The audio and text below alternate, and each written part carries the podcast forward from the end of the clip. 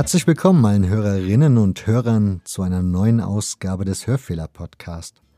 Mein Name ist Nick und in dieser 73. Folge darf ich als Gast Juval Rupovic begrüßen.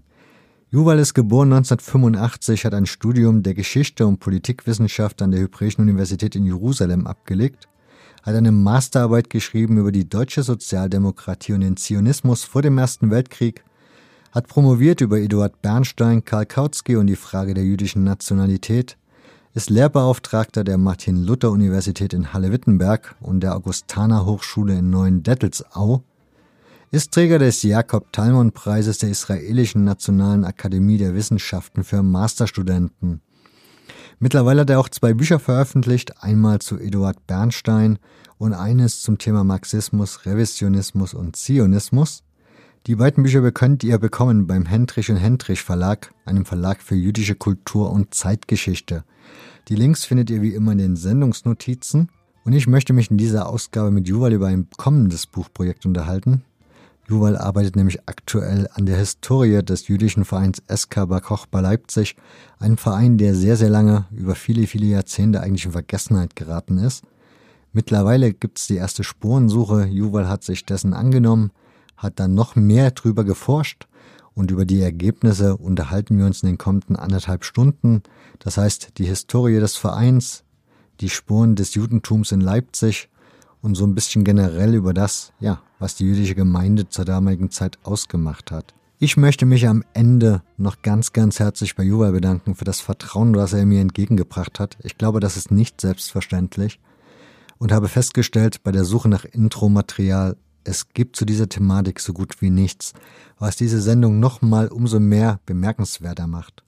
Ich wünsche euch ganz, ganz viel Spaß und wenn euch die Sendung gefällt, tut mir den Gefallen, erzählt es im Freundes-, Familien- und Bekanntenkreis, liked und teilt es auf Social Media.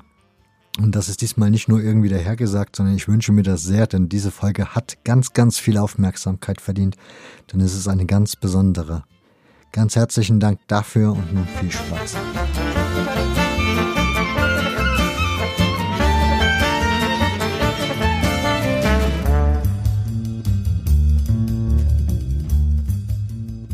Wir sind jetzt hier am ehemaligen Sportplatz des Sportclubs Bar Kochbar, hier im Norden von Leipzig. Hier hat diese jüdische Mannschaft lange gespielt. Leider erinnert an diesem Platz nichts mehr daran.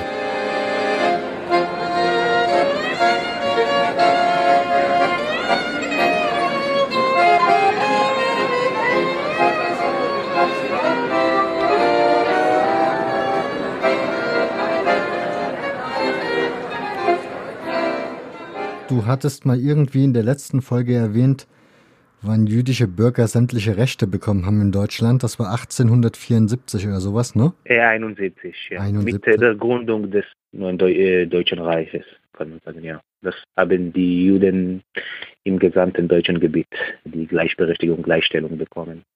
Das waren zu der Zeit aber auch eher schon assimilierte Juden, ne? Oder die ja. sich um Assimilation bemüht ja, haben. Ja, es gab in verschiedenen deutschen Ländern beziehungsweise Königreichen, Herzogtümer, äh, Herzogtümern und so weiter. Die waren schon gleichberechtigt und äh, es gab viele assimilierte Juden in den Großstädten, auch in, in Kleinstädten, in Dörfern, die sich vornehmlich als Deutschen sahen. Und das, meine, das war der Mainstream des deutschen Judentums. Im CV, Zentralverein Deutscher Bürger jüdischen Glaubens, das heißt, die sahen das, Judentum als eine Religion, äh, nicht als eine Nation, wie im Laufe des 19. Jahrhunderts mehrere Juden die Sache sahen und äh, damit entstand auch der Zionismus unter anderem unter verschiedenen äh, jüdischen nationalen bzw. sozialistischen Bewegungen. Wie gesagt, die Mehrheit der deutschen Juden sahen das Judentum als eine Religion, nicht als eine Nation. Die Nation für sie war vor allem die deutsche Nation. Sie sein, sie seien sich als Teil deutsche Nation. Das bedeutet gar nicht, dass sie waren deutsche Nationalisten. Es gab auch eine kleine Minderheit unter den Juden, die, war, die sahen sich als deutsche Nationalisten, ungefähr 10 Prozent äh, der Juden, aber die überwiegende Mehrheit sah sich einfach als deutsche Staatsbürger eher liberal, waren eher auf der liberalen Seite der, der deutschen Politik. Da wir ja über das Thema Fußball reden, wäre die Frage, als der Fußball entstanden ist, also Ende des 18. Jahrhunderts, Anfang des 19. Jahrhunderts, die Vereine entstanden sind, waren, war das dann auch noch immer so der Stand? Anfang des 20. Jahrhunderts, ja. Genau, war das dann immer noch so der Stand? Ja, das war, ja, kann man sagen, der Stand. Es gab schon zu dieser Zeit immer größere Gruppe innerhalb des deutschen, des deutschen Judentums. Die war keine deutsche Staatsbürger, das heißt, das waren die sogenannten Ostjuden, die Juden aus Osteuropa, die kamen in mehreren Wellen seit 1880, seit einer Pogromwelle Anfang der 80er Jahre des 19. Jahrhunderts in Westrussland. Heutzutage, das ist vor allem die Ukraine, Weißrussland, Baltikum und so weiter. Eine Pogromwelle verursachte eine Auswanderungswelle von Juden. Die kamen, die wollten äh, vor allem nach Amerika. Die Mehrheit machte es weiter nach Amerika über Hamburg aber Teil davon blieb in Deutschland. Das war, das war am Anfang nicht klar, ob sie weitermachen wollen oder nicht. Das deutsche Judentum hat diese, diese Gruppe unterstützt. Im Allgemeinen, ich sage, alles im Allgemeinen, das war, wir müssen das verallgemeinern, um das zu erklären. Aber man betrachtet vornehmlich diese Gruppe als fremdartige Brüder, so Religionsbrüder. Aber trotz, trotzdem Nationsbruder, kann man sagen. Ich habe da so ein bisschen zu gelesen und dieses, was du eben erwähnt hast, das Baltikum und Polen, das ist ja eigentlich so das Zentrum des Judentums in Europa gewesen zu der Zeit, ne? Ja, ja, kann man sagen, Pol äh, Polen, Litauen, äh, das war das Zentrum und auch ja, Westrussland, ja, äh, Teil von Polen gehörte, äh, natürlich Russland bis 1914. Ja, also diese Region war das Zentrum, die Mehrheit des europäischen, des Weltjudentums waren die auch in ihrer jeweiligen, also in Polen und in, im Baltikum, waren die dann auch assimiliert oder waren die dann schon, also hatten die eine andere Einstellung? Nein, waren, es gab Teil davon, die waren äh, sozialistisch assimiliert, kann man sagen, nicht richtig assimiliert. Assimilation gab es dort gar nichts. Mhm. Aber Teile davon sahen sich als Sozialisten, vor allem zum Beispiel Marxisten und so weiter, und nahmen teil an sozialistischen Bewegungen, mal an ich wollte nicht sagen, natürlich nicht nationalsozialistische, sondern Länd, Land, ländersozialistischen Bewegungen in Polen, in Russland, in der Ukraine und so weiter. Teil davon waren Bundisten, das ist der Bund jüdischer Arbeiter in Polen und Litauen. Das war eine, kann man sagen, eine nationale Bewegung äh, sozialistischer Juden, aber ohne ein Ziel äh, eines jüdischen Staates, sondern mit dem Ziel äh, jüdischer sozialistischer Emanzipation, kann man sagen, durch den Sozialismus gab auch andere Gruppen, Autonomisten, die haben jüdische Autonomie in Sachen Kultur und so weiter gefördert. Autonomisten, die wollten eine Autonomie, nicht unbedingt, aber in Eretz Israel bzw. Palästina. Ja, und es gab verschiedene äh, Gruppen in diesen Regionen, äh, vor allem in Osteuropa. Der Zionismus war einer davon, einer der größten, neben dem Bund. Der Bund war der größte in dieser Zeit, äh, Ende des 19. Jahrhunderts und äh, in Russland und ja, wie gesagt, der, das Zentrum war dort, äh, die Deutsch, das deutsche Judentum war kleiner, aber nicht so klein als, als äh, eine halbe Million Juden und wie gesagt, die Mehrheit davon, die überwiegende Mehrheit war assimiliert. Wenn wir über die Anfangszeit des Fußballsports sprechen, reden wir dann auch schon über jüdische Vereine oder waren, waren jüdische Mitbürger eher in normalen Vereinen engagiert, also in bürgerlichen ja. Vereinen?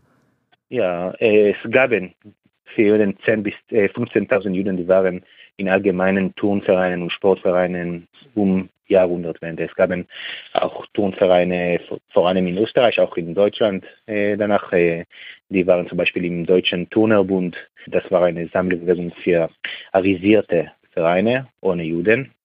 Die deutsche Turnbewegung hatte von Anfang an auch antisemitische Strömungen in ihr. Das konnte man auch manchen Schriften des Turnvaters Friedrich Ludwig Jahn, auch bei anderen, aber der Antisemitismus fehlte das nicht. Das, es gab trotzdem immer wieder Juden, die in verschiedenen Turnvereinen teilnahmen. Für viele Juden war das ein Weg ins deutsche Bürgertum zu gehen, einzutreten. Für viele andere, das war einfach eine, eine freie Sport, eine freie Sportstadt, kann man sagen, eine, eine Möglichkeit, mit anderen Sport zu treiben. Es gab andere, sahen das als Kameradschaft, als, als äh, eine nationale äh, Aktivität. So, man sagen, es gab alle verschiedene politische Richtungen in Juden und äh, die Teilnahme an den, an den Tun, deutschen Turnvereinen war, äh, kam auch aus, aus verschiedenen Gründen. Ich habe gelesen bei den Fußballvereinen, dass das vor allen Dingen ein beliebter Sport war, weil er so als Rückzug, als Rückzugmöglichkeit diente für assimilierte Juden, in denen ihre Konfession, ihre jüdische halt keine Rolle spielte. Stimmt diese These oder ist das eher? Ja, es gab viele, die wollten sich natürlich voll assimilieren und äh, Teilnahme an solchen Fußballvereinen war natürlich äh, auch ein Weg, das zu machen, sich zu assimilieren, an allgemeinen Sportvereinen teilzunehmen. Die kennen alle die Geschichte, die bekannteste Geschichte vielleicht von Kurt Landauer in Bayern München, aber es gab auch andere, viele andere Juden in teilen aus allen anderen Vereinen, die seien sich einfach als Teil der allgemeinen Gesellschaft und waren auch keine Zionisten oder keine nationale Juden aus jeder, jeder Art. Ja, sie assimilierten sich durch den Fußball oder durch, den, durch das Turnen, durch äh, andere Sportarten. Ja, es gab viele Möglichkeiten, das zu machen. Was ich mich die ganze Zeit frage, die jüdischen Mitbürger haben ja sowohl im Ersten Weltkrieg gedient, also gekämpft, die waren ja auch so in der Gesellschaft irgendwie Teil der Gesellschaft. Was war denn der Antisemitismus, den die zu dieser Zeit das schon gespürt haben oder den sie da gespürt haben? Das ja. Ja, also Antisemitismus, äh, und damit müssen wir äh, zwischen, klassische, zwischen klassischem Judenhass, äh, die war eher religiös, und äh, Rassenantisemitismus, der sich, sagen, akademisch, pseudowissenschaftlich äh, in den 70er und 80er Jahren des 19. Jahrhunderts konstituierte, äh, durch den Antisemitismusstreit in Berlin, äh, durch äh, von Treitschke, äh, Cemelein und anderen, Wilhelm Marr natürlich. Und ja, das war erste Welle Antisemitismus und Antisemitismus wurde damals begegnet. Ich kann sagen, wurde schwächer vor dem, bis zum Ersten Weltkrieg. Aber mit dem Ersten Weltkrieg stieg der Antisemitismus wieder auf in Deutschland und äh, das war vor allem während des Ersten Weltkriegs der Geschichte der Judenzahlung, als man verbreitete eine äh, Verschwörungstheorie, dass die Juden Deutschland äh, profitieren vom Krieg, nicht nur in Deutschland, sondern die Juden als eine Weltverschwörungstheorie profitieren vom Krieg und nehmen nicht teil, kein Teil an der, an der nationalen Bemühungen im Krieg. Das war, was war natürlich falsch. Ja, und nach dem Krieg äh, die Dolchstoßlegende, natürlich, die auch sehr stark antisemitisch war. Der Antisemitismus verstärkte sich während der Weimarer Zeit, was die Weimarer Zeit gilt manchmal als eine euphorische Zeit äh, von Demokratisierung und auch von Weltoffenheit für Juden, aber das war natürlich nicht der Fall für äh, Juden in Deutschland. Das war auch eine Zeit eines aufsteigenden und verstärkenden Antisemitismus. Der, ähm, ja, dessen Ende ist natürlich sehr bekannt.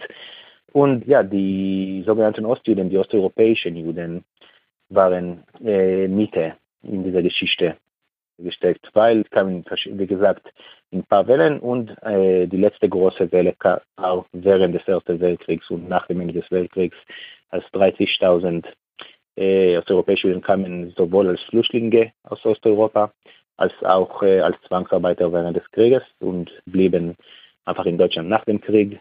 Sie waren das Hauptziel und auch der, der antisemitische Hetze, der antisemitische äh, Agitation gegen die Juden, auch die Darstellung der Juden als eine negative Erscheinung basierte sich an das Image, das man hatte über die osteuropäischen Juden. Und ja, das brachte die, das deutsche Judentum zu einer schwierigen Situation, wo man äh, natürlich kein selbst antisemitisch, kein selbstlassender Jude war.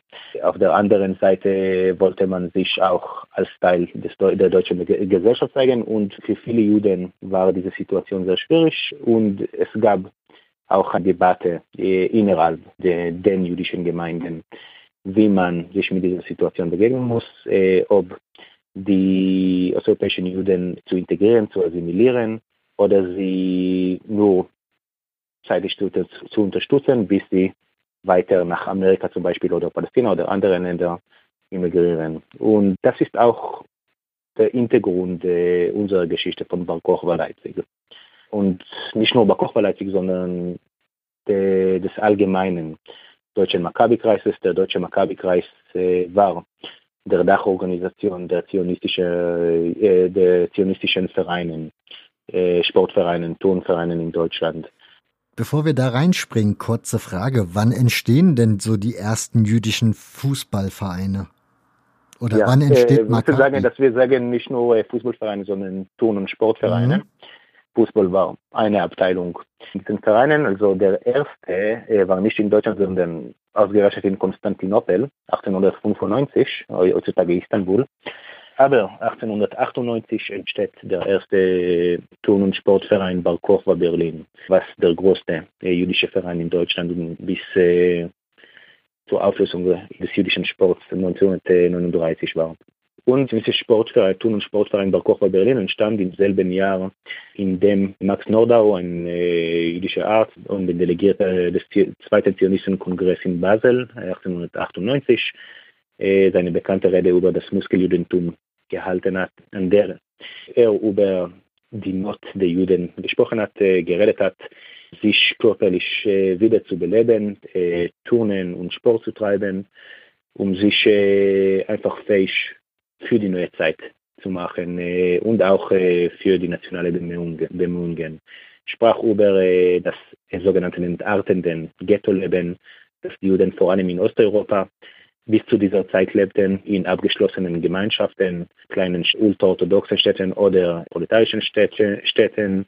Das Ghetto-Leben war auch ein metaphorischer Begriff für das Leben äh, der assimilierten Juden in Deutschland, für viele, zum Beispiel für Herzl, für, der Gründer des äh, für den Gründer des Zionistenkongresses, der definiert das jüdische Leben in Deutschland, auch das assimilierte Leben, als eine Art geistig, geistiges Ghetto. Der Sport und das Turnen, nach dem Beispiel natürlich der, Deutsche, der deutschen Turnerbewegung, war äh, für, für diesen Dr. Max Nordau der, der Weg aus diesem sogenannten Ghetto-Leben. Und wie gesagt, in diesem Jahr entsteht der erste Verein in Berlin und in den nächsten Jahren entstehen noch weitere, noch weitere jüdischen Sportvereine in Deutschland, in, auch in Österreich, in Polen, in Tschechien und so weiter. Aber vor allem im deutschsprachigen Raum. Aber sind das alles Maccabi-Vereine? Maccabi war der Name des jüdischen Turnerbunds seit 1919. Ja, also alle zionistischen Vereine waren im, Maccabi, im deutschen Maccabi-Kreis verbunden und der Name diesen, dieser Vereine war nicht immer Maccabi. Die meisten hieß Bar Kochwa. Bar Kochwa war ein jüdischer nationaler Held aus, äh, dem, zwei, aus dem zweiten Jahrhundert und äh, das war einfach ein Vorbild für, für äh, jüdisches Leben, die kein Ghetto-Leben ist, sondern eher körperlich, merklich. Äh, Max Nordau hat auch heutzutage ziemlich problematischen Begriff Waffenfreie, aber es war einfach als ein neues Vorbild für die Jugend, für die jüdischen Massen zu geben. Natürlich, äh, der Waffe spielte hier keine, Ro keine Rolle, das war keine militärische Einheit, sondern Sportvereine. Andere hatten einfach den Namen Akoach, Akoach ist die Macht, oder Hagibor, Hagibor ist der Held. Und Maccabi, Maccabi war äh, auch ein jüdischer Held des Zweiten Weltkriegs vor, vor Christi und deswegen nahm auch, auch den Namen Maccabi an. Aber ja, einfach als, als nationale Vorbilder für die jüdischen Sportler und Turner. Aber Maccabi war in den Jahren nicht so erfolgreich. Also sie hatten nicht so viel Zulauf, nicht so viele Mitglieder, ne? Sie hatten in Deutschland mehr als 20.000 Mitglieder am Ende. Ja, am Ende, aber in der Anfangszeit oder bis halt Sie stieg ziemlich schnell an, aber äh, ja, äh, Bar Kochba Leipzig zum Beispiel hatte sehr schnell eine sehr große Mitgliederzahl. Natürlich nach 1933, als das war die einzige Möglichkeit für Juden Sport zu treiben, äh, hatten alle Bar Kochba und Maccabi-Vereine in Deutschland einen sehr großen Anstieg erlebt. Weil viele Juden, die vorher in allgemeinen Vereinen teilgenommen haben, kamen in diese, in diese zionistische und auch nicht zionistische jüdische Vereine, die in diesen Jahren gegründet wurden, weil sie konnten nicht mehr an allgemeinen Vereinen teilnehmen. Sie, sie waren aber ziemlich erfolgreich äh, in Mitgliederzahlen. Nicht so, die meisten Juden nahmen immer noch teil an allgemeinen Vereinen vor äh, 1920 äh, und auch vor äh, 1933. Aber man kann sie nicht als unerfolgreich definieren, nicht in Mitgliederzahl. Sie waren trotzdem ziemlich erfolgreich und in manchen Städten waren sie erfolgreicher als die anderen, wie zum Beispiel in Leipzig. Kannst du mal versuchen, die Verbände so ein bisschen zu unterscheiden, weil es gab ja nicht nur Maccabi, sondern es gab ja zum Beispiel auch den Sportbund Schild. Ja, so Schild war Teil, das, der Bund hieß RJF. RJF war Reichsbund jüdischer Frontsoldaten. Sie standen nah äh, am CV, der Zentralverein deutscher, deutscher Staatsbürger jüdischer, jüdisches, äh, jüdischen Glaubens. Und Schildvereine waren Teil dieses Bundes. Die meisten Schildvereine wurden erst nach 1933 gegründet, aber es gab auch welche, die vorher gegründet wurden, wie zum Beispiel der Tennisclub Rot-Weiß Leipzig. Äh, der wurde 1925 gegründet. Äh, das war ein Tennisclub in der Stadt Leipzig. Der Tennisplatz und äh, das Tennishaus war in, in der Stadt Markleberg, das ist äh, südlich von Leipzig, aber der Verein sitzt war in Leipzig. 1934 wurde auch äh, der Sportverein Schild Leipzig gegründet. Äh, dort gab es gab, Fuß, es gab Fußballabteilung, Athletikabteilung, äh, Tischtennisabteilung und so weiter. Und das, diese, dieser Verein wurde vor allem für ehemalige Mitglieder allgemeiner Vereine gegründet. Aber er war trotzdem viel kleiner als äh, Bar Kochba Leipzig. Äh, Bar Kochba Leipzig hatte bis äh, 1600 Mitglieder 1935 äh, und Schild Leipzig bis 500. Wie würdest du aber die Ausrichtung von Schild erklären? Also war das, waren diese Mitglieder eher so, ja, also zur Selbstverteidigung sich zu ertüchtigen oder was war deren? Ja ja, Schild, Schildvereine seien sich immer noch als deutsche Patrioten. Sie glaubten, dass diese Zeit nur vorübergehend, das ist etwas temporal, das sich in, paar, in ein paar Jahren äh, sich ändern würde. Sie sprachen immer noch von Erziehung äh, der Jugend, äh, für, Vater, für Vater, Vaterlandsliebe. Äh, in Deutschland auch 34, 35 versuchten mit den Behörden, man musste natürlich auch in Maccabi mit, den mit den Behörden, mit den nationalsozialistischen Behörden immer behandeln. Man konnte nicht äh, natürlich unabhängig an, äh, anwenden, man musste immer Genehmigungen bekommen.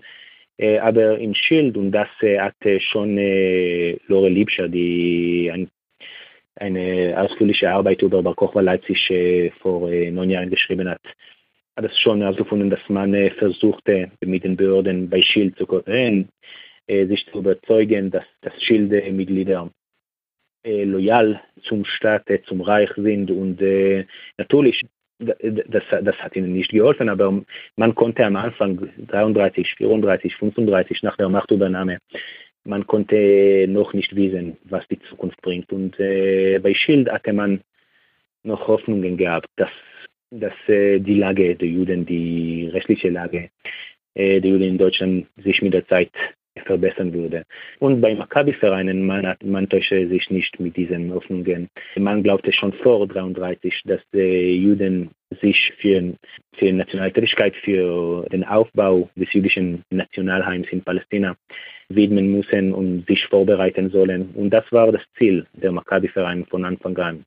Und nach, nach 1933, nach der Gründung vieler Schildvereine, nach, äh, nach der Machtübernahme, der Nationalsozialisten äh, natürlich entstand auch eine große Rivalität zwischen Schildvereinen, so zwischen, des, zwischen dem Reichsbund der jüdischen Frontsoldaten und der Maccabi-Vereine und in Leipzig, was unser Thema heute ist, seit 1930 zwischen dem jüdischen Sportverein Bar Kochba Leipzig, das war der Name seit 1930, und dem äh, 1934 gegründeten Schild Leipzig. Ja, diese zwei Vereine waren, wie gesagt, äh, schroffe ideologische Gegner, aber trotzdem mussten äh, mit bzw. gegeneinander sehr oft spielen. Es gab, ein, es gab natürlich sehr kleine Auswahl von Gegnern für beide Vereine. Sie konnten nur gegen äh, Jüdi, äh, jüdische Vereine spielen.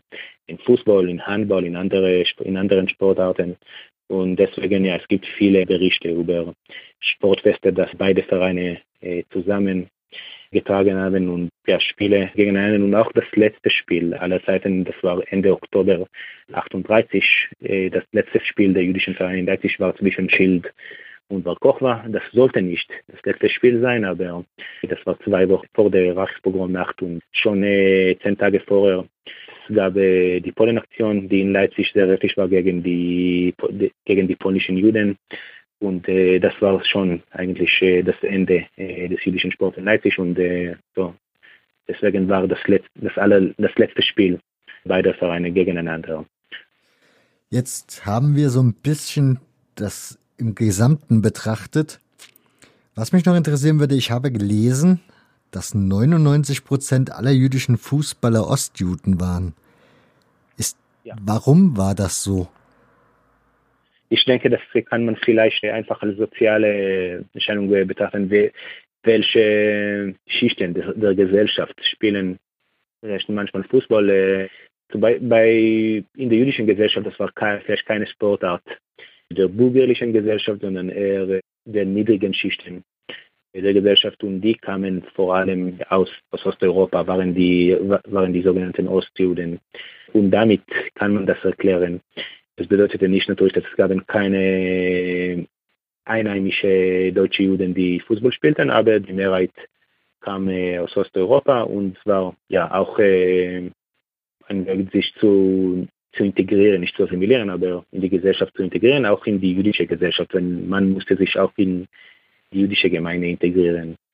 Und bei vielen Vereinen war die Fußballabteilung schon von Anfang an aktiv äh, und viele wollten Fußball spielen und ja, sie haben diese Möglichkeit bei Maccabi-Vereinen bekommen, einfach Fuß, äh, Sport und äh, Fußball zu treiben. Jetzt habe ich mal eine Frage, die ist jetzt vielleicht ein bisschen naiv oder ein bisschen, ja, vielleicht kann man sie sich theoretisch sogar selbst beantworten, aber wenn Ost, diese Ostjuden worin unterschied, haben die sich unterschieden von den assimilierten Juden? Also ich nehme mal an, die Sprache war natürlich einmal ein Problem oder daran hat man es gemerkt, aber haben die auch andere Lebensverhältnisse gehabt? Haben die anders in anderen Vierteln gewohnt? Haben die zusammen ghettoisiert gelebt oder woran gab es diese Unterschiede? Ja, Sprache, ich glaube, dass vielleicht am Anfang äh, war, war es schwierig, weil man war eher Polnisch, Jiddisch, Russisch und so weiter. Jiddisch war äh, die allgemeine Sprache, kann man sagen, in Osteuropa für die Juden.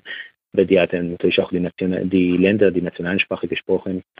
Sie lebt nicht in Leipzig in den gleichen Regionen, wo die lokale Gemeinde lebte. Äh, man kann das auch sehen. Daten, dass man hat über das Leben der, der, der Juden in der israelischen Religionsgemeinde zu Leipzig. Also das äh, war vor allem äh, im Zentrum Nord in Leipzig, im Waldstraßenviertel, das war der sehr äh, jüdisch geprägt war, aber auch im Zentrum Nord. Ja, viele kamen zumindest am Ende des 19. Jahrhunderts als Händler aus, aus Osteuropa zu, in die Messestadt Leipzig. So kann ich sagen, dass sie waren, äh, sie waren äh, unbedingt wirtschaftlich unterschiedet. Oh, sie waren aber nicht assimiliert in der deutschen Gesellschaft.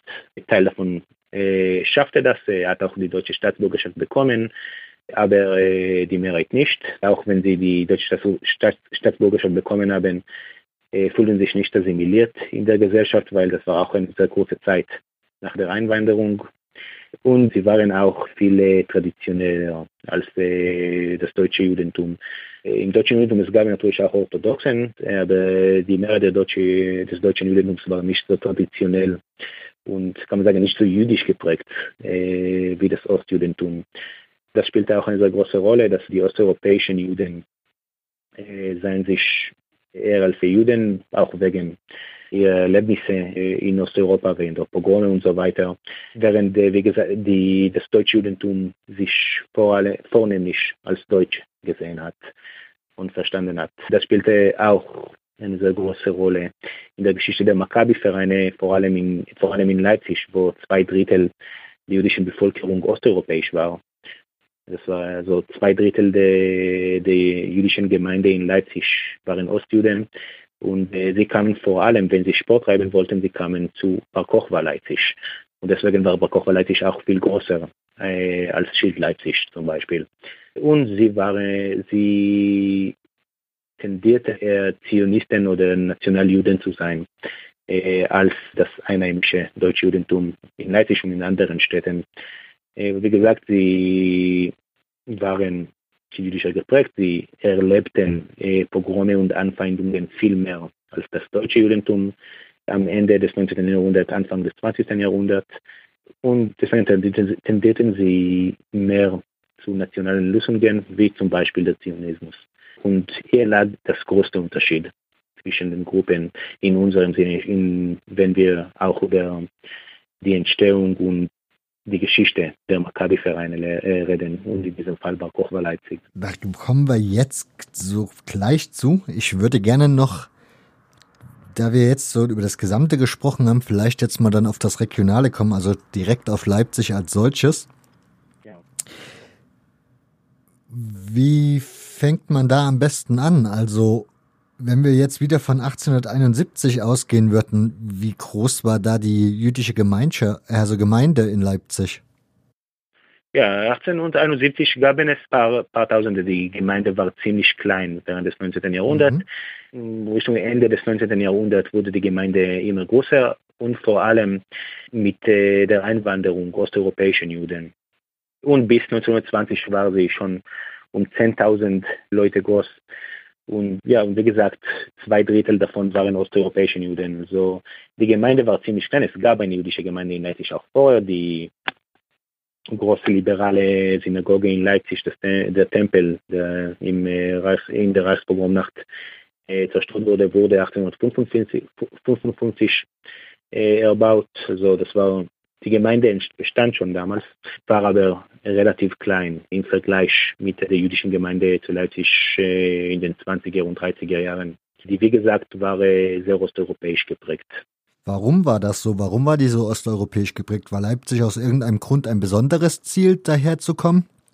Also hatte Leipzig als äh, Handelsstadt einen besonderen Magnet oder woran liegt das?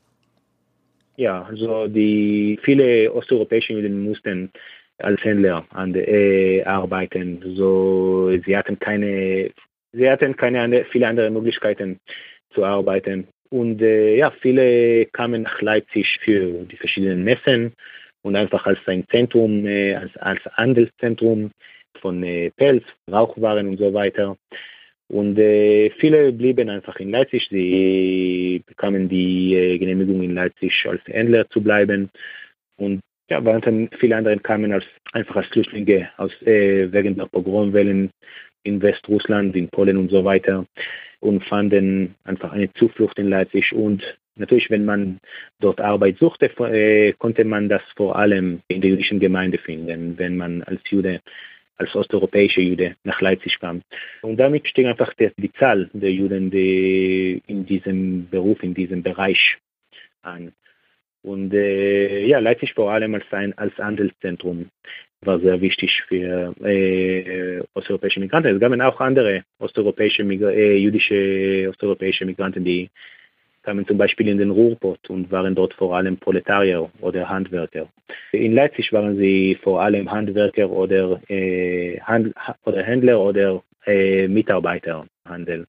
Aber ja, Handwerker, Handwerker äh, polnischer Juden, äh, äh Handwerkerverein äh, polnischer Juden war, äh, gab es auch in Leipzig in den 20er Jahren. Du hast eben gesagt, Waldstraßenviertel und Leipziger Norden. War das, war das die Region, wo die, wo die jüdischen Bürger am meisten gelebt haben in Leipzig? Ja. Warum war das so? Ja, ja die jüdischen Bürger lebten äh, vor allem im äh, Waldstraßenviertel Dort war die Mehrheit der Bevölkerung in den 20er Jahren jüdisch. Das war aber eher die bürgerliche, die jüdische bürgerliche Gesellschaft. Mhm. Äh, andere lebten äh, im Zentrum Nord oder im Zentrum, das war nicht so weit vom Zentrum, äh, auch von der zentralen Synagoge der polnischen Juden, das, wo heutzutage die Leipziger, die Leipziger aktive Synagoge ist, ein bisschen nördlich von, vom Stadtzentrum.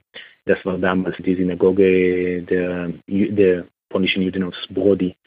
Und ja, man lebte vor allem in der Nähe der Gemeinde, der Synagoge oder das ist etwas ganz normal in verschiedenen Diasporen der Welt, nicht nur der Juden, dass man lebt in bestimmten Regionen einfach äh, um äh, miteinander zu leben, in der Nähe der Gemeinde zu leben, der Freunde, der Freunde, des Freundenkreis und so weiter. Ja, also man wusste, wo die meisten Juden leben und suchte natürlich seine Wohnung auch in dieser Region und so entstand die jüdische Gemeinde vor allem in dieser Region, aber nicht nur. Man kann auch durch äh, Stolpersteine äh, in verschiedenen äh, Stadtvierteln von Leipzig, auch andere Wohnungen, jüdische Bürger oder jüdische Anwohner finden. Aber wie gesagt, die zentralen, die, die zentralen Stand, Stadtviertel der Juden in Leipzig vor dem Zweiten Weltkrieg waren im Zentrum Nord und im, im jüdischen, im, im Waldstraßenviertel. Wir reden ja heute über Bar Kochba. Ist das dann auch ein Verein, der im Norden Leipzigs beheimatet war? Ja, nein, das ist nicht genau Leipzig, sondern äh, Zentrum Nord. So. Aber ja, der, äh, der Sportplatz von Bar Kochba Leipzig war im Norden, äh, im Norden von Leipzig. Das war in Eutrich. Aber das ist einfach, weil dort konnte man Boden erwerben. Also das ist sagen, nicht so weit vom St. Georg Krankenhaus in Leipzig. Leipzig eine neue Messe. Damals die Messe war nicht da, sondern äh, im Osten. Aber ja, so dort war der Sportplatz äh, des Sportclubs äh, Bar Kochba Leipzig, der wurde 1922 gegründet. Bar Kochba Leipzig wurde in zwei Etappen gegründet. 1919 wurde der Turnverein Bar Kochba Leipzig gegründet, seit 1920 Turn- und Sportverein Bar Kochba Leipzig. Das, dieser Verein äh, war aktiv am Anfang in, im Turnen und in Leichtathletik und war auch politisch definiert als zionistischer Verein. 1920 wurde der Sportclub Kochba Leipzig gegründet. Beide Vereine hatten äh, den Davidstern im Vereinswappen, aber der Sportclub Kochba Leipzig wurde nicht politisch definiert, war auch nicht religiös definiert. Also das war klar, dass der Verein jüdisch ist und zionistisch ist, aber das stand nicht in Vereinssatzung. Weil der Sportclub Kochba Leipzig äh, wurde für die Fußballabteilung die neu gegründete Fußballabteilung des Vereins gegründet, um äh, im, allgemeinen, im allgemeinen Spielbetrieb teilzunehmen. Im allgemeinen Spielbetrieb des äh, VMBV, äh, des Verband Mitteldeutscher Ballspielvereine, in diesem Fall im Gau Nordwestsachsen, das war äh, der Gau von Leipzig. Äh, man wollte dort Fußball spielen in einer äh, allgemeinen Liga mit den großen Vereinen aus der Region, äh, der VfB, mit dem VfB Leipzig, mit äh, Fortuna Leipzig, mit Sportfreunde Leipzig, äh, Wacker Leipzig und alle Vereine, die damals große Fußballvereine bekannt waren. Deswegen wurde 1920 äh, der Sportclub Kochba Leipzig gegründet mit seiner Fußballabteilung, spielte am Anfang im Leipziger Westen in Lindenau, Sportplatz an der Dämmeringstraße, der bis heutzutage aktiv ist. Das ist die Heimat des, äh, der Spielvereinigung 1899 äh, Leipzig.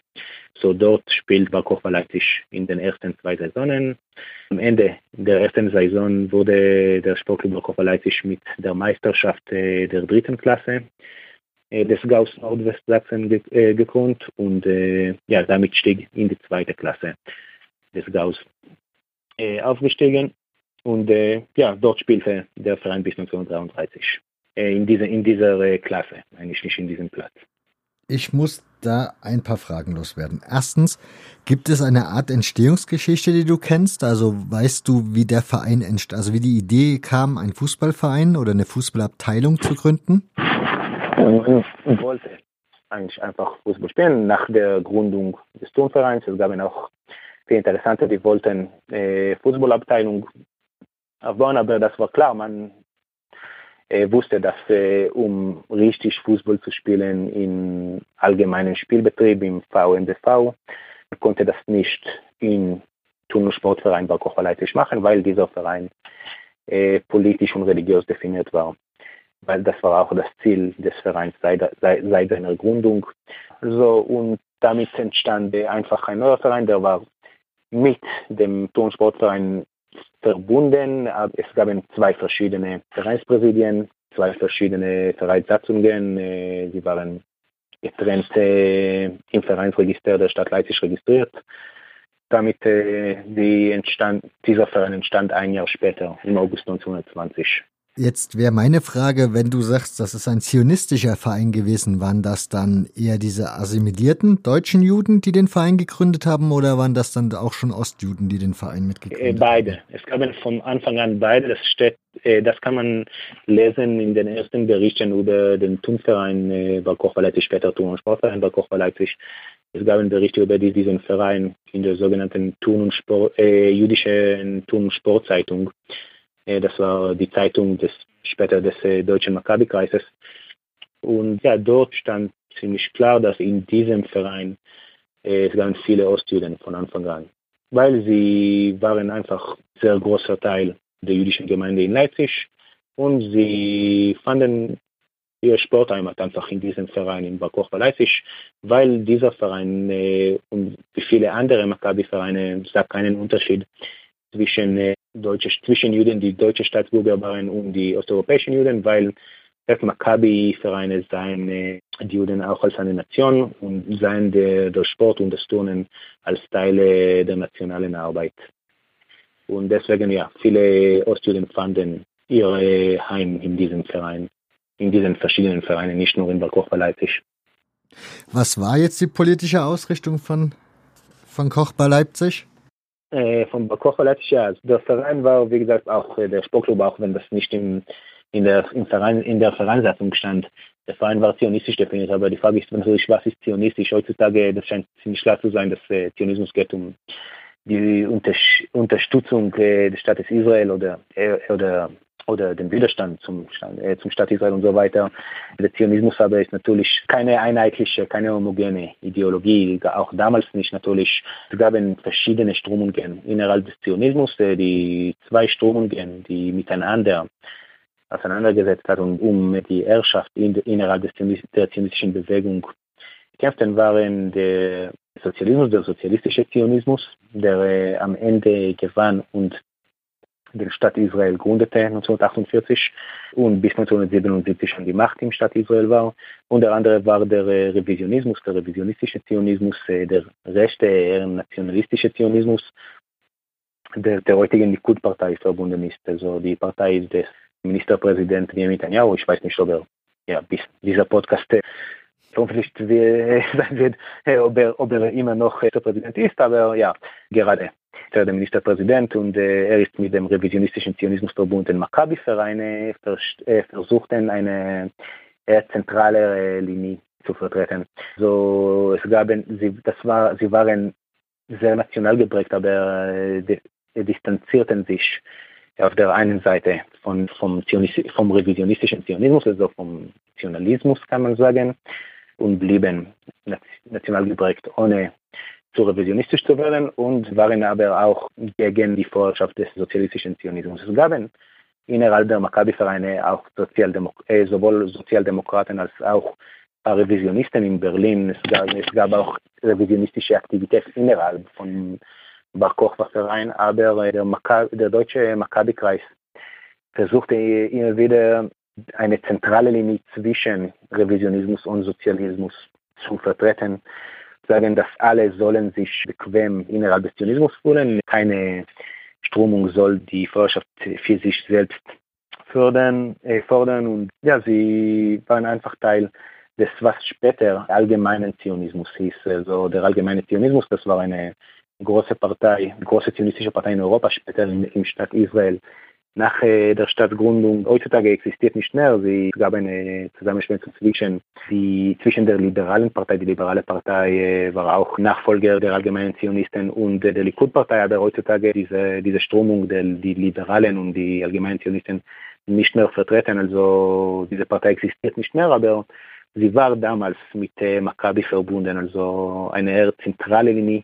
obwohl sie wollten alle Mitglieder der jüdischen Gemeinden zu diesen Vereinen einladen und alle fanden ja ihren Ort in Maccabi-Vereine, wo ja die zionistische Aktivität, die zionistische Erziehung stattgefunden hat, vor allem für die Jugend und auch die Vorbereitung der Jugend und der Massen für Aliyah. Aliyah ist Einwanderung, äh, Auswanderung. Wanderung nach äh, Palästina bzw. Eretz Israel zu ja, äh, Pionieraktivitäten kann man sagen, in Europa und in Eretz Israel.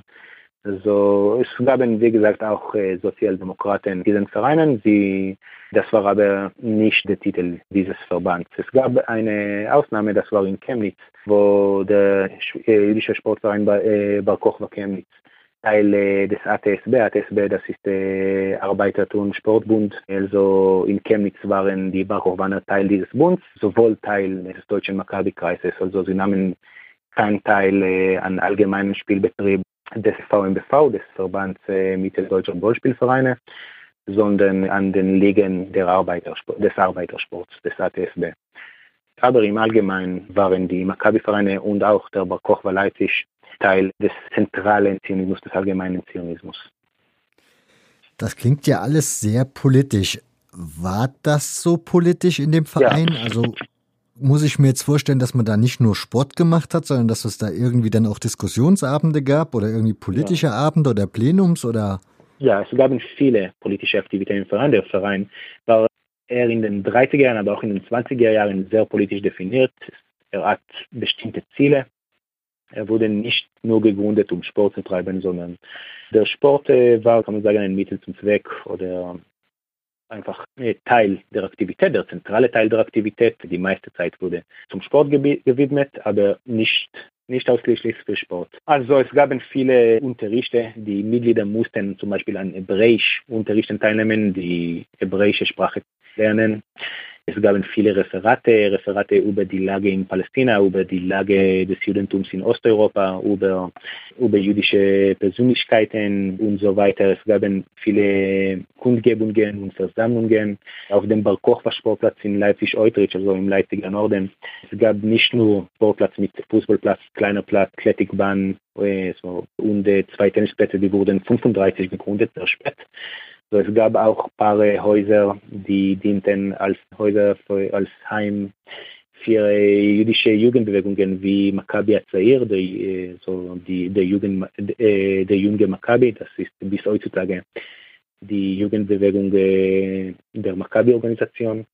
Und auch andere jüdischen zionistischen Bewegungen wie Hachalutz. Hachalutz ist der Pionier auf Hebräisch, das war die Jugendbewegung von Hamizrahi, das ist die äh, religiöse zionistische Bewegung.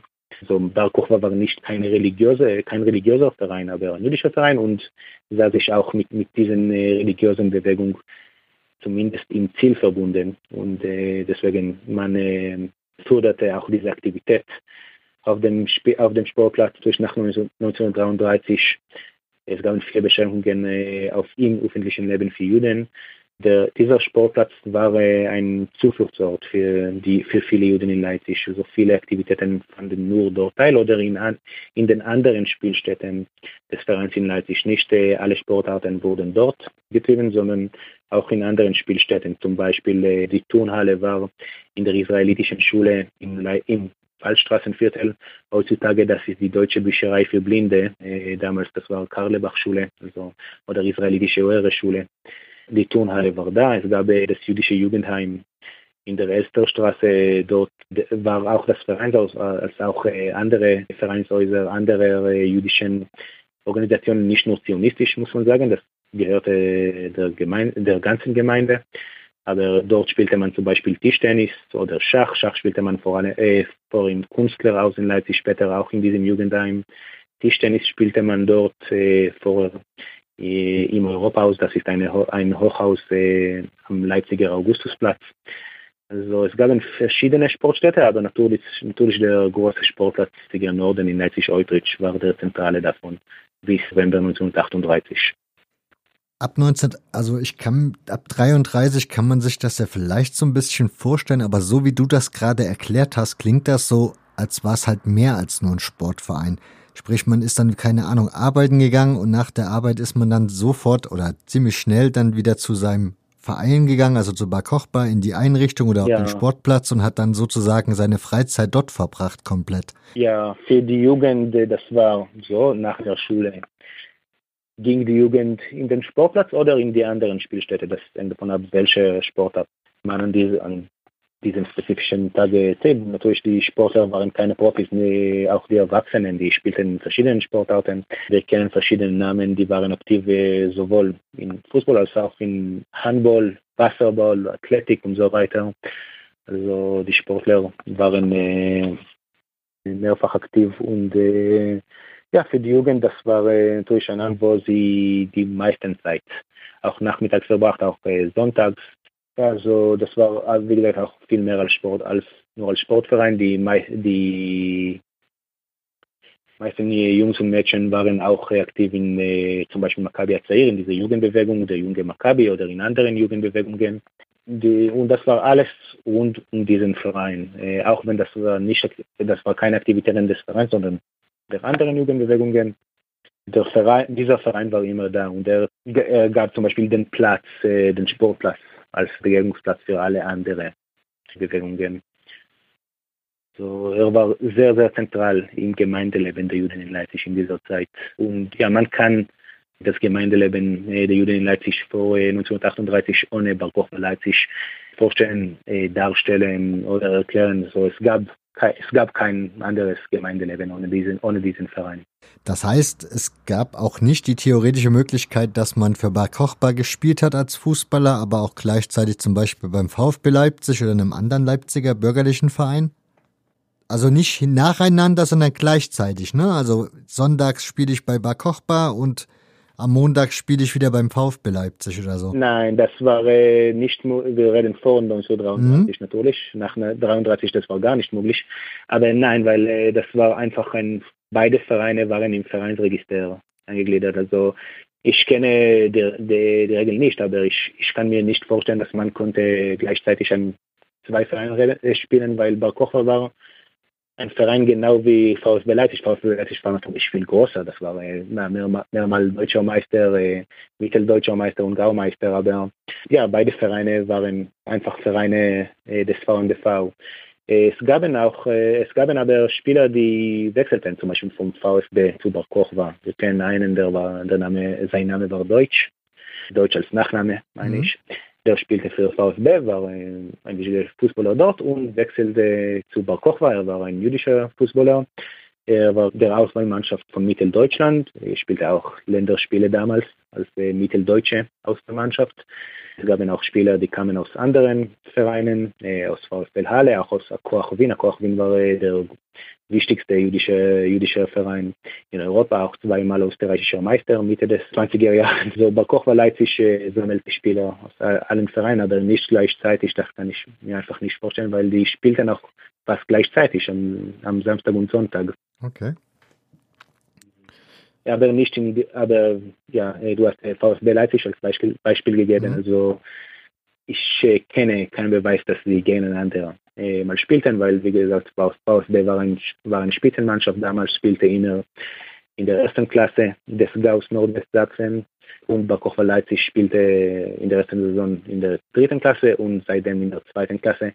Schaffte es einmal fast äh, in die erste Klasse aufzusteigen, das war 1926, das habe ich äh, in dieser in der letzten Forschung herausgefunden. Und es stand in einem Memoir von Hermann Raffe. Hermann Raffe war ein Fußballer äh, und auch äh, Athletiker und äh, Wasserballer in Bar Kochba Leipzig, aber vor allem Fußballer. Und er erzählte, dass äh, Bar Kochba Leipzig scheiterte am Scheidungsspiel äh, gegen den VfB, aber das war mir klar, das kann nicht äh, VfB Leipzig sein. Und am Ende konnte ich herausfinden, dass er meinte den VfB Wenkau. Mhm und der VfB Zwenkau stieg in die erste Klasse auf, äh, während Barkocher Leipzig blieb bis 1933 in der, in der zweiten Klasse und äh, 1933 wurde natürlich äh, wie alle jüdische Sportvereine und jüdische Sportler vom allgemeinen Sport ausgeschlossen und konnten nicht mehr äh, an am Spielbetrieb des VfB teilnehmen. Also, aber das war äh, sagen, die beste Saison äh, dieses Vereins 1926 mit dem Fast-Aufstieg äh, in die erste Klasse. Wenn man so sich mit der Geschichte befasst, gibt es ja bei vielen bürgerlichen Vereinen gab es jüdische Gönner oder Vereinsgründer, die dann halt finanziell auch mitgeholfen haben, dass Mannschaften so Spitzenmannschaften wurden. Wie war das bei Bar Kochba? Gab es da auch Gönner oder war der Verein ja. ohne Geld unterwegs? Ja, es gab eigentlich äh, relativ viele Gönner. Das muss sagen, natürlich die alle Sportler war natürlich Amateure, also man musste nicht zu viel Geld um Gehalte für, für die Sportler ausgeben. Also es gab Gönner, die haben den Verein finanziert, die kamen aus der jüdischen Gemeinde, viele Kaufleute, Händler, Handwerker, die haben den Verein unterstützt, einfach als Unterstützer, als Anhänger, als Fans kann man sagen. Der dieser Hermann Raffe, den, den ich vorher erwähnte, mhm. der spielte für die, für die Fußballmannschaft. Gibt zum Beispiel Günner, der wollte den Verein, die Mannschaft unterstützen in, dieser, in diesem Scheidungsspiel gegen den VfB Zwenkau und brachte golde Armbanduhre für alle Spieler der Mannschaft äh, gebracht äh, zu diesem äh, Scheidungsspiel das im Platz der Sportfreunde Leipzig stattfand. Das ist heutzutage in, der Südvorstadt von Leipzig. Dieser Platz existiert nicht mehr, soweit ich weiß.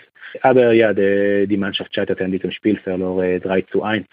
Aber gab es einfach als Geschichte, die die, die Mannschaft und auch äh, den Verein im Allgemeinen unterstützten. Es gab natürlich Mitglieder bei Geburt, aber es gab auch Sponsoren, die unterstützten den Verein einfach ja, aus äh, Liebe de, zu der Gemeinschaft oder äh, zu der Idee. Und äh, der Verein, zumindest diese Memoir nach von Hermann Raffe, fällt es nicht am Geld zum Sportbetrieb bis 1933. Man konnte es gut leisten. Nach 1933, das war natürlich schwieriger, weil die Lage der, jüdischen Gemeinde war natürlich viel schwieriger. Es gab, man schaffte es immer noch, aber äh, man findet viele Berichte und viele Appelle des Vereins, finanzielle Hilfe von, äh, von den Gemeindemitgliedern 1933 viel mehr als vorher. Und äh, auch Kredite konnte der Verein nicht mehr so einfach von den Banken bekommen wie vorher. Und deswegen hat der Verein 1934 den Platz fast verlo äh, verloren, konnte aber durch eine Rettungsaktion der jüdischen Gemeinde in Leipzig 1934, also ein Jahr nach der Machtübernahme der Nationalsozialisten, konnte die jüdische Gemeinde mit einer Rettungsaktion äh, den Sportplatz äh, in Leipzig-Outreach retten und es blieb, der Sportplatz blieb in den Händen des Vereins bis äh, zur Reichspogromnacht. Das wäre jetzt eine Frage gewesen. Ich habe mal wieder gelesen, dass es bei in anderen Städten so war, dass jüdische Vereine von ihren Sportplätzen vertrieben wurden. Vor allen Dingen, wenn sie gute Sportplätze hatten, hat man dann geschaut, dass irgendwie die Anwohner sich ständig beschwert haben über angeblich jüdischen Lärm und die hätten sich benommen wie, wie nix, also wirklich, ja, diffamiert sozusagen. Und man hat sie vertrieben. Das gab es bei Bar, bei Bar Kochbar da nicht? Es gab viele Versuche, das zu machen. Wie gesagt, 1934 äh, war der erste Versuch, ja, mit der Aufhebung des Kredits von, von der Bank und da, es gab auch viele Anfeindungen, zum Teil äh, auch äh, detailliert seitens der, der, Nachbarn, die waren manchmal SA oder SS-Männer, Überfälle an den Sportplatz. Es gab eine 19, äh, September 1933, 1934, es gibt noch eine detailliert ist. Es gab immer wieder diese Versuche. Zum Glück war Koch war Leipzig, sein Vorsitzender Dr. Ludwig Lehrfreund war äh, sehr gut vernetzt in der Stadt, auch, nach 1933. Er hat natürlich auch viele Anfeindungen erlebt, aber er kannte immer wieder wegen seiner Arbeit äh, in der Stadt vor 1933, seine Arbeit als Anwalt, als äh, Vorsitzender verschiedener Vereine, ich meine nicht nur Sportvereine, sondern auch andere Vereine in der Stadt, war sehr gut vernetzt, hatte viele Kontakte und äh, er schaffte es immer wieder bis 1938, bis äh, zur Reichspogromnacht, den Verein und den Platz immer wieder zu retten. Aber konnte, er konnte das nicht alleine machen, sondern nur mit Mobilisierung und Teilnahme der gesamten jüdischen Gemeinde und nicht der gesamten, sondern zumindest die, der zionistischen oder nationalen Teil des, der, der jüdischen Gemeinde in Leipzig. Er, wurde, er musste auch im Zuge des, der Reichspogromnacht äh, aus Leipzig fliehen. Er hatte eine Warnung bekommen während der Reichspogromnacht und an gleicher Nacht äh, nach London geflohen. Aber bis dahin konnte, konnte der Verein mit äh, seiner Führung, mit seiner Leitung weiter existieren und weiter den Sportplatz zu behalten. War der Verein eigentlich wie ein Verein organisiert? Also so wie heutzutage ein Verein organisiert ist, sprich es gibt Mitglieder, die machen eine Mitgliederversammlung, wählen dann die Gremien. Ja, es gibt, es gibt Mitgliedergremien, genau wie man das heutzutage vorstellen kann. In den Mitglied äh, an den Mitgliederversammlungen wurden die Gremien gewählt, äh, Vorsitzende, zweite Vorsitzende, Aufsichtsrat, äh, Beistand und so weiter. Es wurde demokratisch gewählt und es gibt Belege dafür bis, Belege dafür bis August 1938. Also zum Beispiel eine Mitgliederversammlung der Fußballabteilung, die war äh, unabhängig auch äh, der äh, Vereinbarung beider Barkocher Vereine, der Sportverein äh, Barkocher Leipzig und der Sportclub Barkocher Leipzig wurden zweimal zusammengeschmolzen. 1924, äh, danach wurden sie wieder getrennt und 19, Ende 1929, Anfang 1930 wurden sie wieder zusammengeschmolzen zu einem jüdischen Sportverein bei Kochwa Leipzig. Und, äh, aber die Fußballabteilung, obwohl diese Abteilung war Teil äh, des jüdischen Sportvereins bei Kochwa Leipzig, war äh, ziemlich unabhängig und hatte ihren eigenen Vorsitzenden und äh, Gremium und äh, ja, so die, der letzte Beleg einer Mitgliederversammlung ist äh, von dieser Fußballabteilung in 1938. Gibt es eigentlich irgendwas von dem Verein, was so erhalten wurde? Also ein Archiv wird es ja nicht gegeben haben oder wird es vielleicht mal gegeben haben, aber ist ja dann wahrscheinlich, ja, wie auch immer, ich weiß nicht, wie verschwunden, abgebrannt, keine Ahnung, geraubt. Ich habe keine Ahnung, was man damit gemacht hat.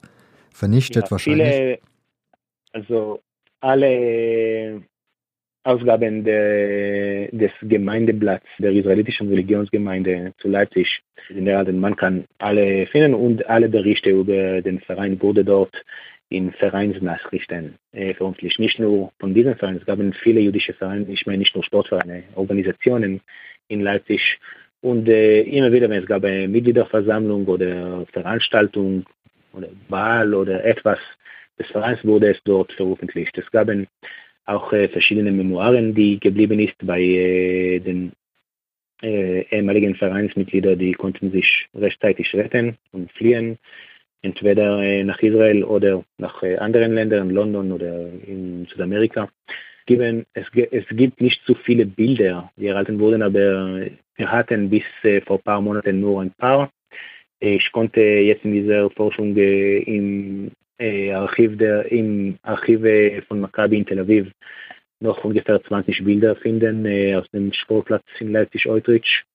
Dort kann man ja, die Umgebung sehr gut erkennen und ja, damit, ja, das ist eigentlich die Forschungsarbeit. Alle diese Kleindaten vom Gemeindeblatt, von Memoiren, von Mitgliederversammlungen, von Bildern, auch von Interviews, die ich mache mit Familienangehörigen, die ich irgendwie finde, und von denen die Geschichten äh, zu hören, weil äh, ja, heutzutage wir kennen nur noch eine Mitglied äh, des Vereins, die immer noch lebt. Sie ist gerade 98 Jahre alt. Äh, sie war äh, in der Jugendabteilung damals. Aber ja, man kann auch natürlich mit Familienangehörigen reden und von denen die Geschichten hören. Äh, zum Beispiel, was ich erst vor zwei Tagen vorgestern habe ich mit äh, einem israelischen Mann telefoniert. Äh, der ist 39 schon in Israel, äh, bei Tel Aviv geboren.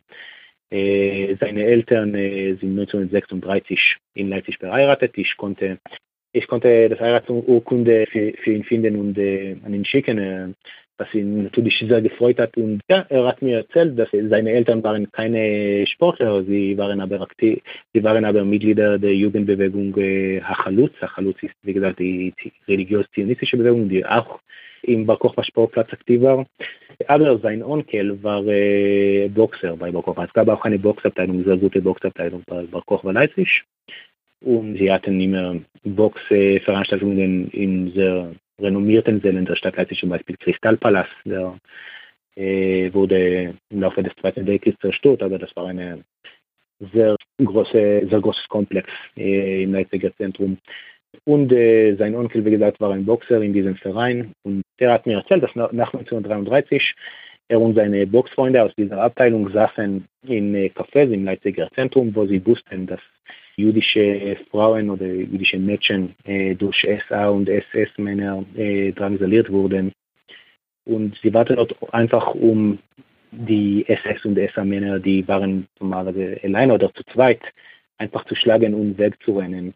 Und das machten sie natürlich nicht mit äh, Bar Kochba oder Zeichen, aber das war für sie Teil dieser Aktivität, bis äh, sie mitbekommen haben, dass die Gestapo diese Aktivität auch mitbekommen hat und sie mussten damit aufhören.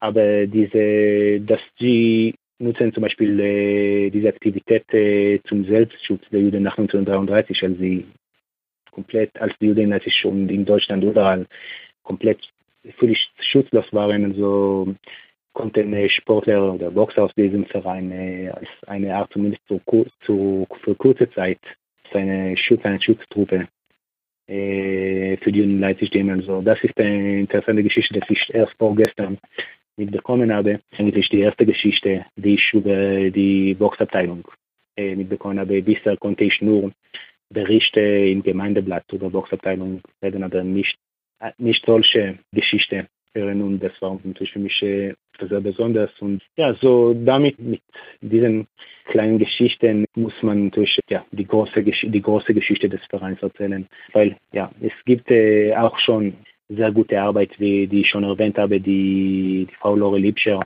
ich denke, vor 17 Jahren geschrieben hat und vor neun Jahren vor neun Jahren im äh, Jahrbuch für Stadtgeschichte der Stadt Leipzig erschienen hat über Bar Kochba Leipzig. Das ist äh, eine sehr gute Arbeit, eine sehr gute Darstellung des Vereins.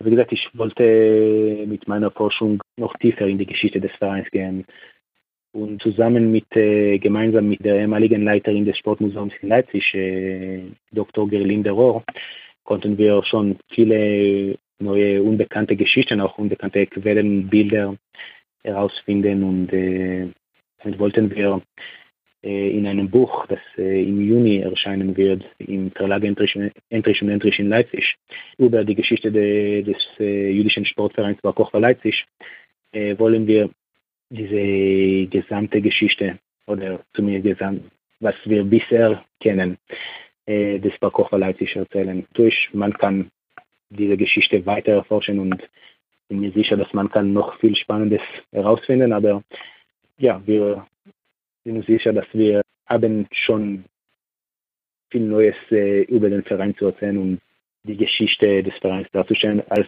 wie gesagt, als Teil des Gemeindelebens in Leipzig, äh, des Gemeindelebens der Juden in Leipzig, weil es gab keine, kein Gemeindeleben ohne diesen Verein, der war wirklich sehr zentral mehr, viel mehr als in anderen Städten. Aber das hat, wie gesagt, auch viel zu tun damit, dass der Anteil der Ostjuden in Leipzig sehr groß war und deswegen äh, auch der Anteil des Vereins, des äh, Barkocher-Vereins. Du hast gesagt, du hast Fotos in Tel Aviv gefunden. Wie kommt man da auf die Idee, in Tel Aviv nach Fotos in, vom Sportplatz in Leipzig zu suchen?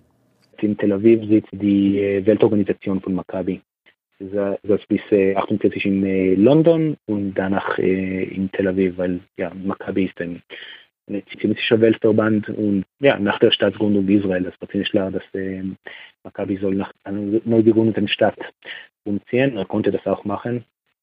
Und dort liegt auch das Archiv vom Maccabi Weltverband. Und ja, das war das nicht so klar, nicht so, das war nicht so einfach, weil es gibt keine Daten auf diesen Bildern, aber ich konnte suchen alle Bilder, wo es irgendwie Leipzig steht, neben dem Bild. Und das mussten wir natürlich noch tiefer suchen und sehen, ob äh, das Bild richtig aus Leipzig kommt. Es gab auch Bilder, die wir sehr schnell se äh, sein, dass ja, diese, dieses Bild kommt nicht aus Leipzig, das kann nicht der Sportplatz äh, von Balkochba sein. Aber es gab einen anderen, dass wir konnten mit, einfach mit der Umgebung dort vergleichen und sehen, ja, das ist, das ist äh, letztes Jahr, jetzt sehen wir die Gaststätte, die neben dem Sportplatz war, ja, man sieht das sehr gut, die Frau Gerlinde kennt diese Gaststätte auch selbst, weil das war eine sehr beliebte Gaststätte zu, in, zu der DDR-Zeit in Leipzig, Gaststätte zur Mühle oder die Mühle, das, das stand direkt am Platz, am Sportplatz und man sieht äh, diese Gaststätte im Teil der Bilder. So ja, in, diese, in diesem Archiv konnten wir zwischen 20 und 30 Bilder finden. Auch Bilder, die wir fast sicher sind, sind aus der Platzeinweihung im äh, Oktober 1922 sind. Die Platzeinweihung fand statt Ende Oktober 22 mit einem Spiel Bar Kochba Leipzig gegen Hakoach Zürich. Das war ein jüdischer zionistischer Verein aus Zürich. So, wir haben dort ein paar Bilder gefunden, haben, die wir fast sicher sind, die sind aus dieser Veranstaltung und bisher hatte man gar kein Bild aus dieser Veranstaltung, nur Berichte. Äh, und äh, die Festschrift der Veranstaltung, die hat man auch, aber diese Festschrift wurde natürlich vor der Veranstaltung ausgedruckt. Ja, wir konnten, wir, wir, wir können mit, äh, mit dem Ergebnis der Forschung in diesem Archiv ziemlich zufrieden sein, weil, weil viele Bilder kannte man bisher nicht. Ich bin ja ein Stadion-Nerd. Jetzt hast du den Sportplatz schon ein paar Mal erwähnt. Ist das kann ich mir da ein Stadion drunter vorstellen oder wie muss ich mir den Sportplatz vorstellen? Ja, also am Anfang zur Platzweihung zum Beispiel, es gab dort nur ein, nur ein Fußballfeld. Mhm. Danach wurden auch und die Rennbahnen auch, aber ja, kei noch keine Säle. Das konnten wir auch erst mit dieser Forschung aussehen, weil man weiß, es gab dort Wähle und es gab dort Platz für ein paar Tausende äh, Zuschauer in diesen Wellen, die rund um den Platz waren. Aber was wir, was wir in dieser Forschung herausgefunden haben, dass äh, erst wir haben ein Memoir gefunden, äh, wo es ganz klar steht, dass die Mitglieder der Vereine haben selbst die Welle aufgebaut. Gab einen Architekt, ein jüdischer Architekt, der hatte viele jüdische Anstellte in der Stadt Leipzig geplant und, und er plante auch diese Welle, aber sie waren dort nicht für, während der Platzeinweihung, sondern erst später durch die Vereinsmitglieder aufgebaut. Also das kann man mit einem alten Fußballplatz vergleichen, ja auf jeden Fall. Nicht mit, natürlich nicht mit den modernen Fußball, äh, Fußballstadien, aber mit den alten Fußball- und Athletikstadien auf jeden Fall. War ziemlich klein natürlich, aber trotzdem, ja, das war ein ganz normaler Fußball- und Athletikplatz. Und ja, in diesem Platz spielte man auch Handball und andere Sportarten, aber ja. Dann habe ich natürlich noch eine Frage. Warum hast du dich, oder ja, warum hast du dich auf die Suche begeben? Warum hast du diese Recherche gemacht? Seit 2015 findet in Leipzig ein Jugendturnier und äh, große, große Veranstaltung zum Gedenken dieses Vereins statt. Äh, diese Veranstaltung organisiert das Verein, äh, der Verein Tupfelhausen, das ist ein äh, Familien, Portal Familienverein im Stadtteil Leutsch in Leipzig. Dort sieht man diese Erinnerungsarbeit als sehr wichtig. Und äh, seit 2015 äh, gibt es dieses internationale Jugendturnier mit äh, Mannschaften aus Deutschland durch, äh, jüdische und nicht-jüdische Mannschaften aus Deutschland, aus Tschechien, äh, auch jüdische und nicht-jüdische Vereine.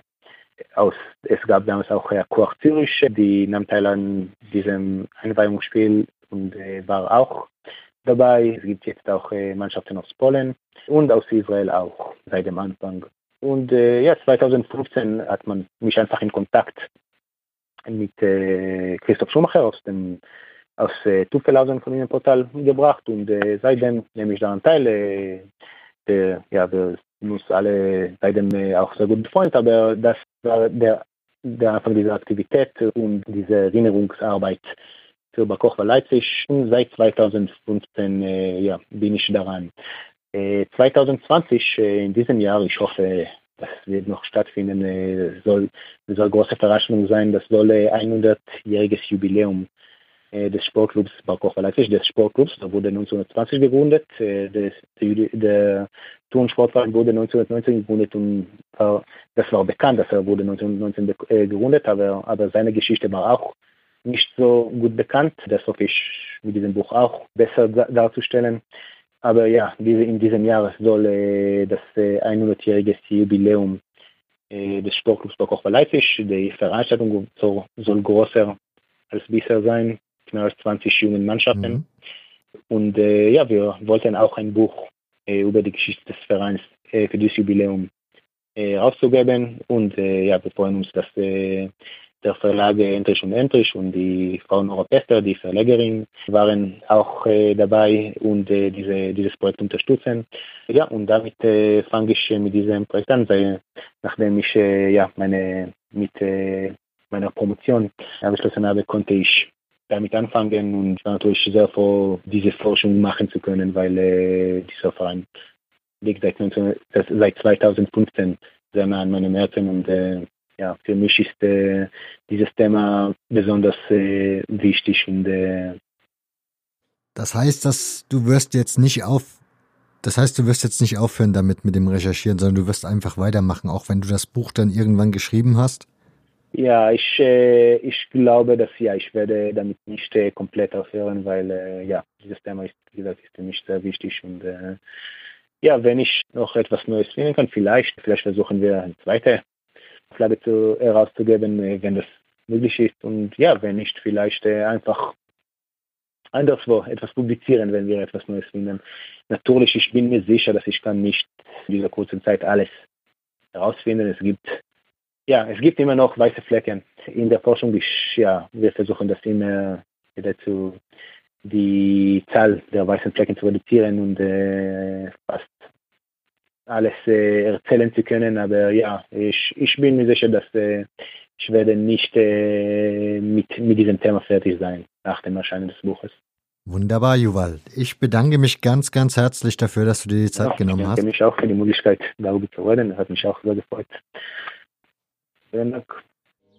Shalom, shalom, shalom, shalom, shalom, shalom.